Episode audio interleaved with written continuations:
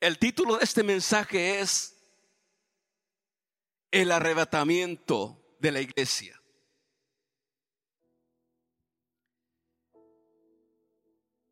El apóstol Pablo en esta carta a tesalonicenses comienza diciéndoles, hermanos, no queremos que ignoren acerca de los que duermen, como aquellos que no tienen esperanza. Todos aquellos que murieron en Jesús, no murieron, solamente están durmiendo. Porque dice la Biblia que aquellos que recibieron a Jesús en su corazón no mueren para siempre. Están solamente esperando la venida del Señor, que cuando el Señor descienda por su iglesia, son los primeros que se van a levantar. Luego nosotros los que vivimos los, que todavía estamos en este lugar seremos arrebatados para recibir al Señor en el aire y así estaremos siempre con el Señor. Eso es lo que la palabra de Dios dice y esa es la promesa del Señor. Eso es lo que estamos esperando en estos días. Todo se está cumpliendo.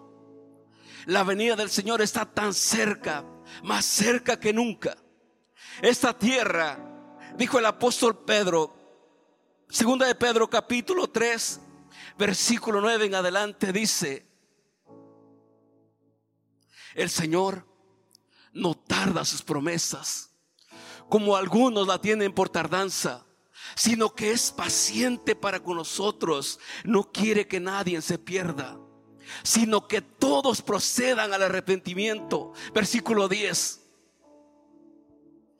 Pero el día del Señor vendrá como ladrón en la noche, en lo cual los cielos pasarán con gran estruendo y los elementos ardiendo serán deshechos y la tierra y las obras que en ellas hay serán quemadas.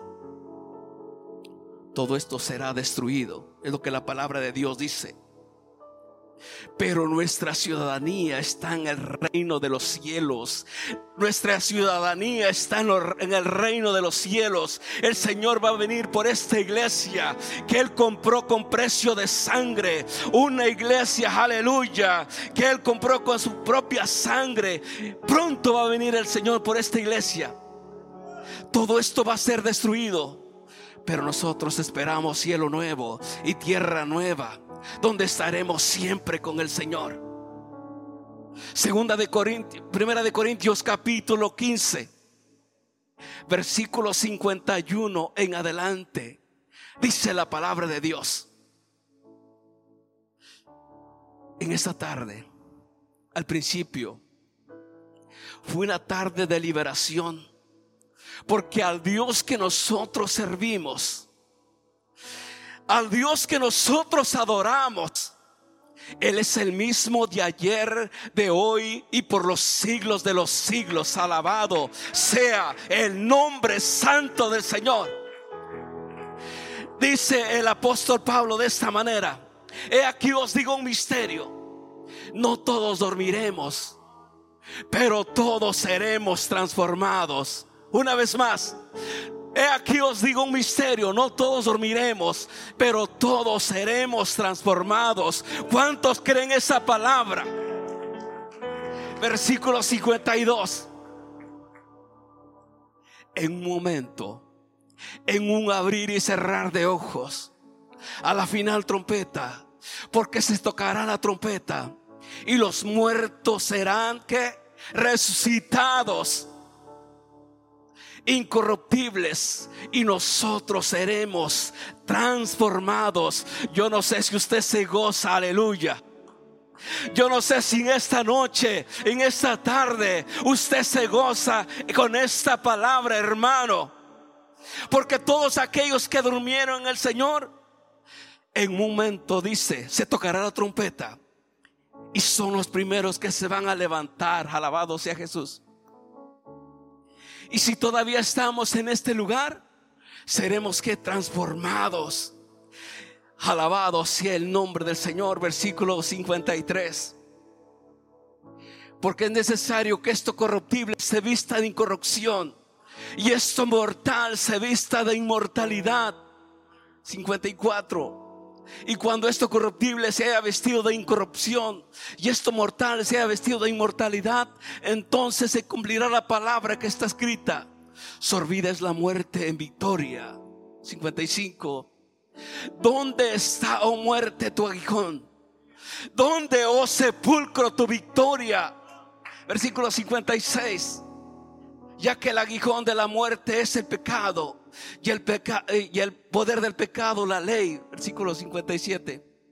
Mas gracias sean dadas a Dios que nos da la victoria por medio de qué? De nuestro Señor Jesucristo. Alabado sea Dios. Hermosa palabra. He aquí os digo misterio no todos dormiremos, pero todos seremos transformados. Jesús de Nazaret, Él se fue, pero va a regresar por su iglesia. Una iglesia que Él compró con precio de sangre. Y Él ha prometido, aleluya, estar con nosotros todos los días hasta el final aunque a veces pasamos por desiertos y valles, pero el amor de Dios ha sido tan perfecto. El amor de Dios ha sido tan maravilloso. Y el Señor ha prometido estar con nosotros en los momentos difíciles y en los momentos de alegría, en los momentos de tristeza y en los momentos de felicidad. Él es fiel a su palabra. Él dijo, yo no te dejaré yo no te desampararé, de modo que podemos estar, tener la seguridad de que Jesús está con nosotros. Aleluya. El arrebatamiento de la iglesia. El Señor viene por esta iglesia y por todos aquellos que han creído en Él. Todos aquellos que han recibido a Jesús en su corazón, que han hecho esa decisión de reconocer que Él es el único Salvador que Él es el único rey, aleluya.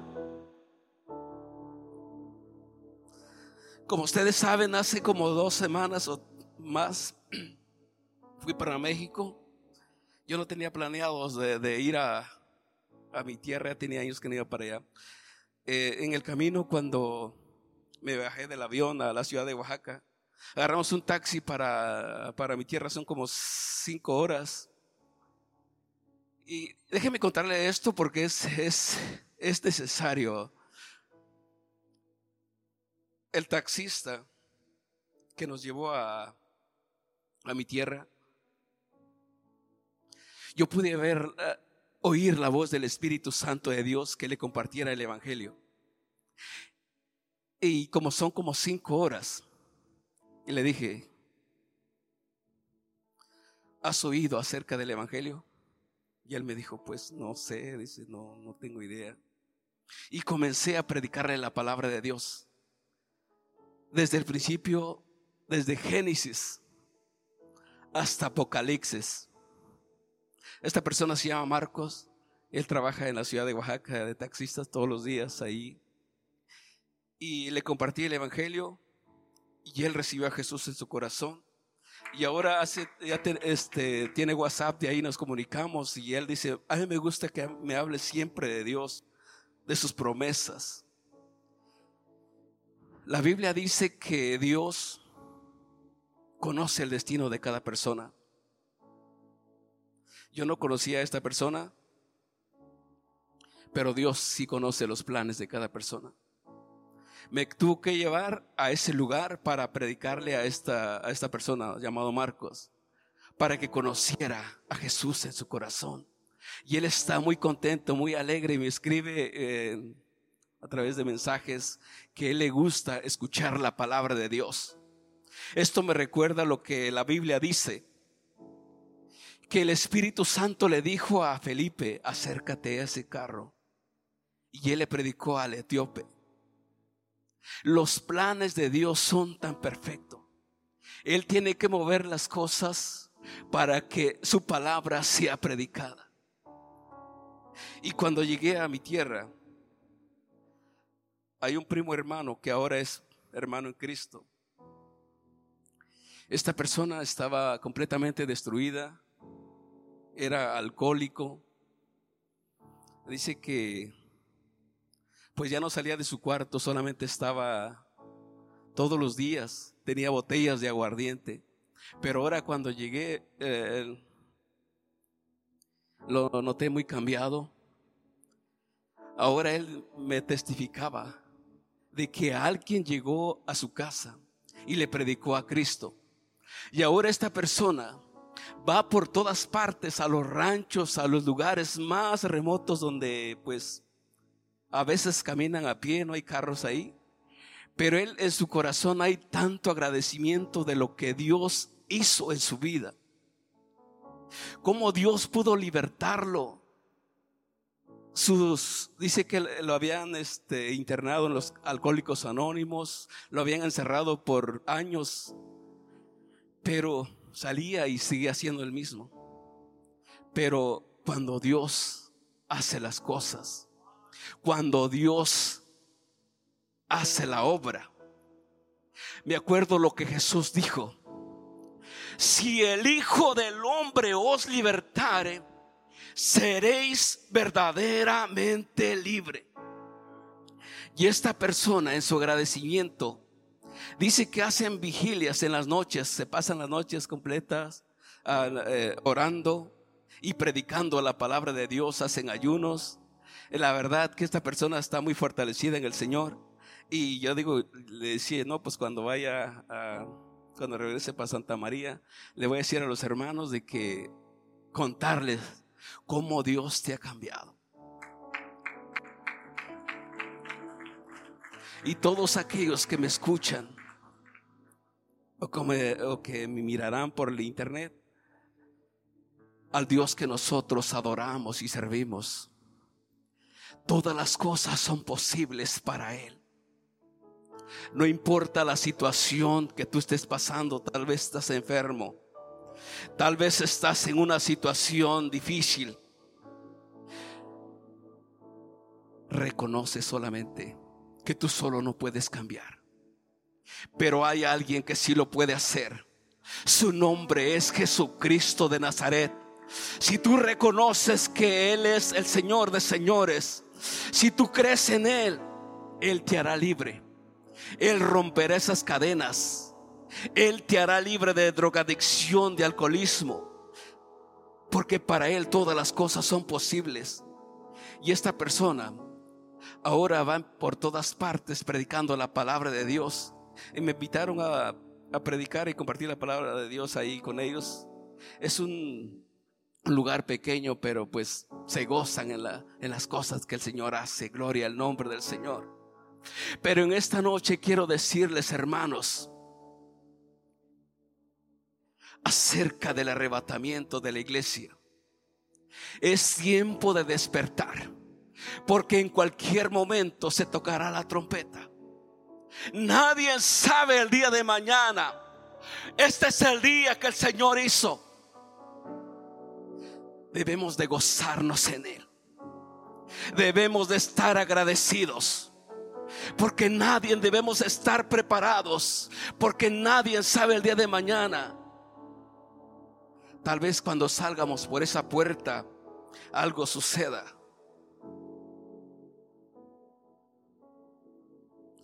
tenemos que tener la seguridad siempre, todos los días, de estar preparados para estar en la presencia de Dios. Como decía mi hermano, algo sucedió en la familia. Eh, mi padre partió a la presencia del Señor y este primo llevó al pastor de la iglesia ahí a orar por él y él recibió a Jesús y dice que él hasta levantaba sus manos y empezaba a aplaudir y a alabar al Señor con ellos. Eh, un día miércoles y el día jueves, el día viernes, me cuenta mi madre que, que fue la madrugada como a las 5 de la mañana o las 6.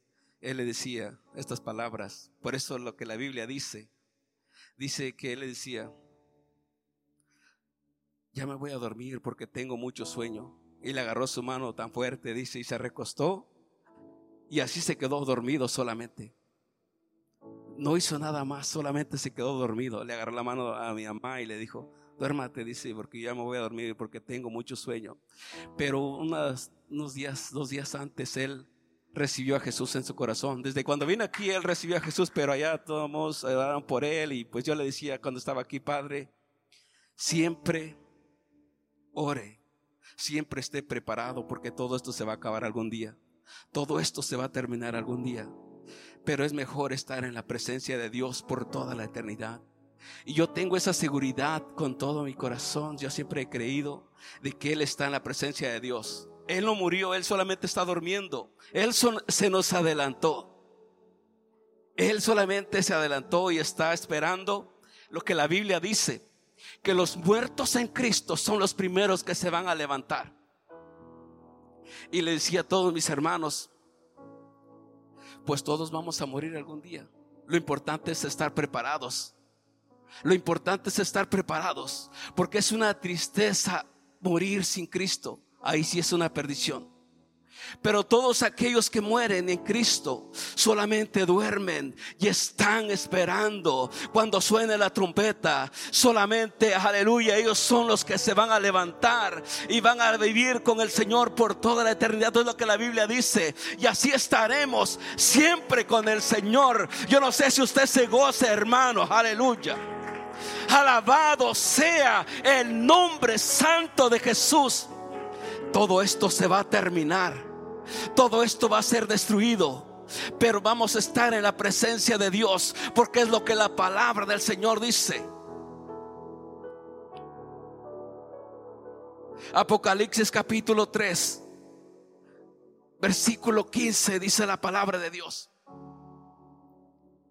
El Señor le dice a esta iglesia, quiero que pongamos atención a esta palabra yo conozco tus obras, que ni eres frío ni caliente. Ojalá fueras frío o caliente. Una iglesia, la iglesia de lo, Loadicea, una iglesia ferviente en el amor de Dios. Así como hay muchos que me escuchan o me ven, que cuando empezaron eran fervientes en las cosas de Dios en la palabra, en la oración. Pero cuando pasa el tiempo, ese amor se va enfriando. Y el Señor dice, yo conozco tus obras, que ni eres frío, ni eres caliente. Ojalá fueras frío o caliente. El Señor nos exhorta, el Señor nos habla a que nos preparemos a que estemos despiertos y alerta, alertas esperando la venida de Jesús. En cualquier momento la trompeta sonará y cuántos se van. ¿Cuántos están preparados? Aleluya. Hermanos, todo esto va a ser destruido.